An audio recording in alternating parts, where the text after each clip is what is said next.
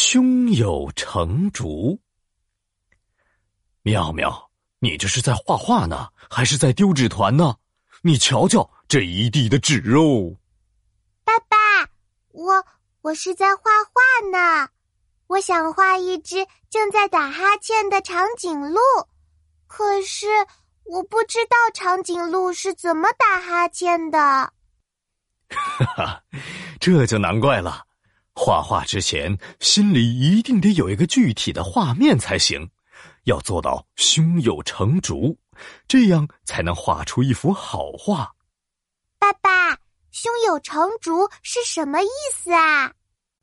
成语“胸有成竹”，比喻做事之前就有全面的考虑和解决方法，非常有把握。